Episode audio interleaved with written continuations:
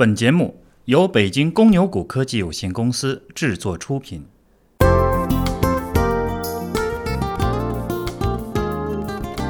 各位听友，大家好，欢迎收听八月六日的小白快评。小白快评，A 股新鲜评论及时送，您每日中午的免费资讯午餐。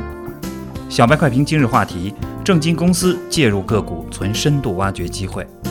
沪指今天大幅低开近百分之二，但是却逐步上攻，稳扎稳打，一度逆势翻红。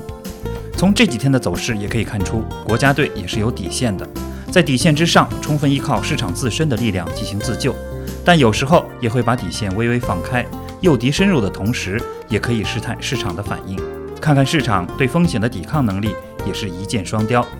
一旦接近或者跌破国家队的底线，该出手时绝不含糊，强势出击败空头。今天的大幅低开，主要还是受消息面的影响。二十一世纪经济报道称，再融资发审会最快会于本周五重启。这一则消息触动了市场敏感而又脆弱的神经，直接导致今天沪指大幅低开。从盘面上看，隐约有大资金在护盘，主力深度介入银行板块，两桶油也是低开走高，堵住了下行通道。但在沪指翻红时，国家队再次将指数的涨跌交回给市场，指数虽有回落，但幅度并不大。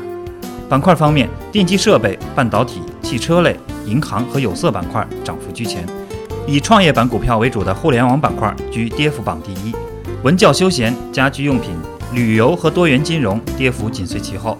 截至收盘，沪指报收三千六百八十二点三一点，微跌十二点二六点，跌幅百分之零点三三。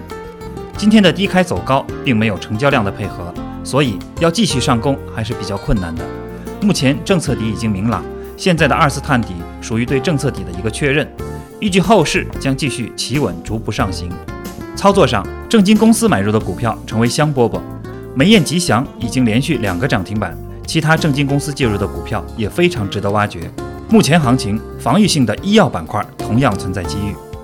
感谢收听今天的小白快评，本期编辑张芊芊，主播阿文。明天同一时间，欢迎继续收听。